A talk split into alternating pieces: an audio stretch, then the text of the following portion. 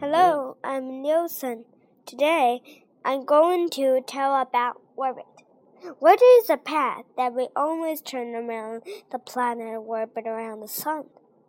This orbit we call just any planet in our solar system. Our had their own orbit. Mercury also its orbit around the sun.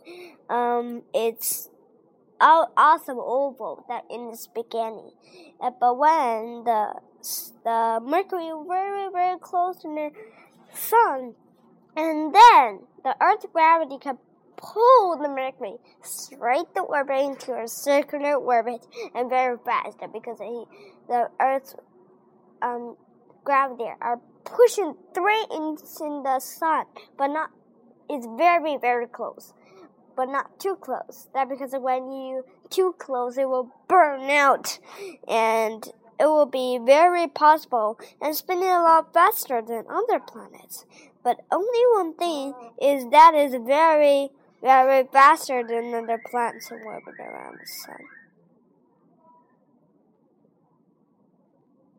When there's more gravity, there's more Aberrantine keen and smash the Mercury into the inner orbit. And also, there's more orbit around the sun. There will also orbit around the Earth. Earth is our planet, but our has more gravity around the sun. Only the Venus knows that because Venus had a straight end atmosphere that can pass through Earth.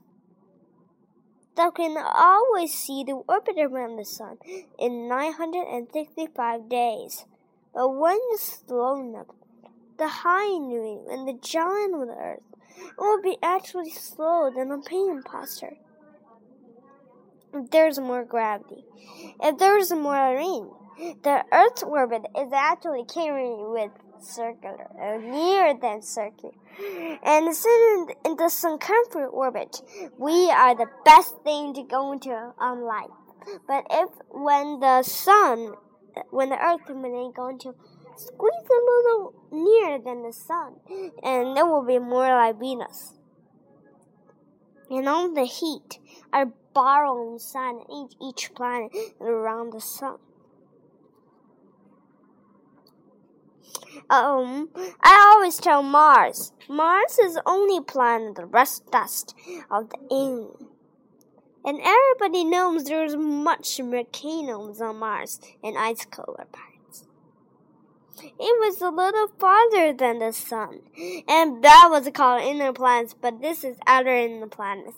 That becomes a little cold, but it actually high reason for a little near than the sun. Um, if all was to be known, Sirius is a spinning fast order object in the night sky. We always when it's spinning very, very, very, very fast, will actually boom lie down. And that was Candyman for the beam.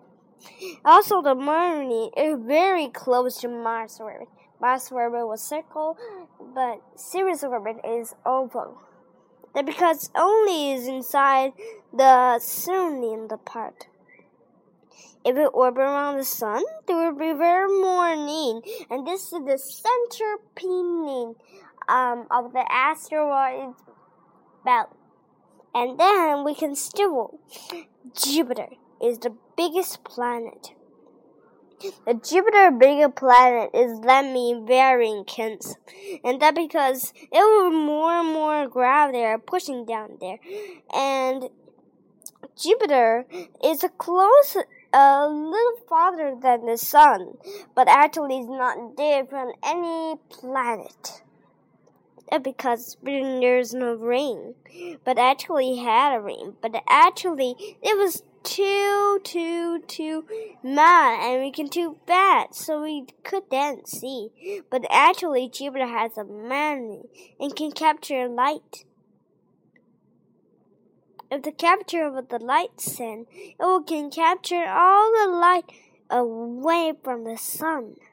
It will be too far.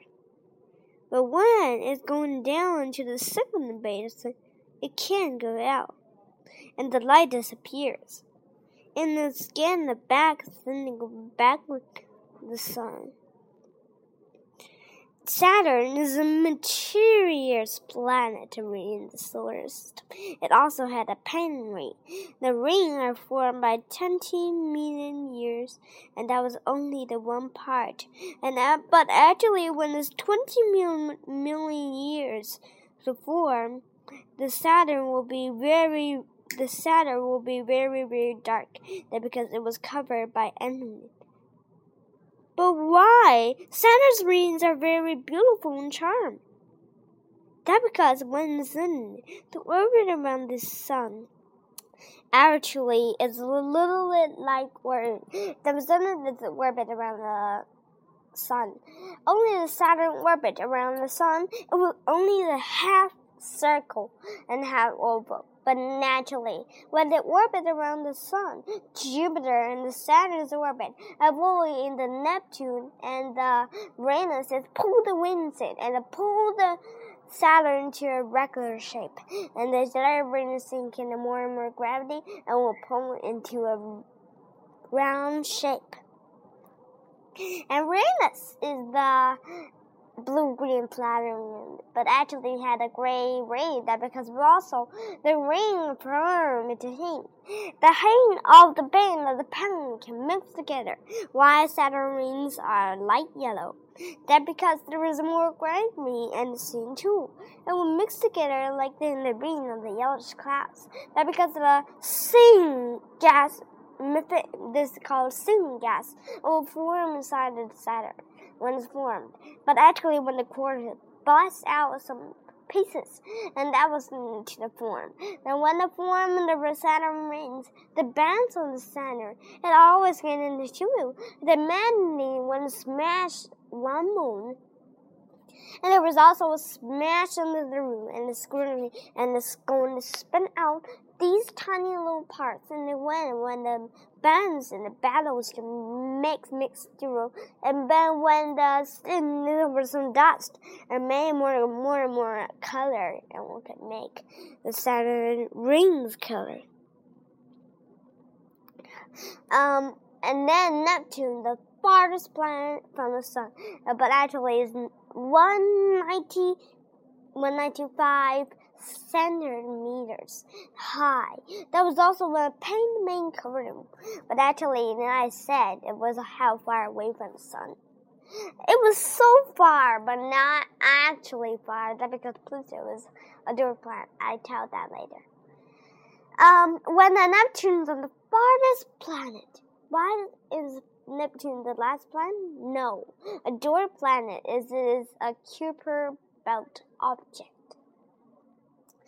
Belt object, they're very, very leave the sun because Kuiper belt are leftover things that were formed by the system.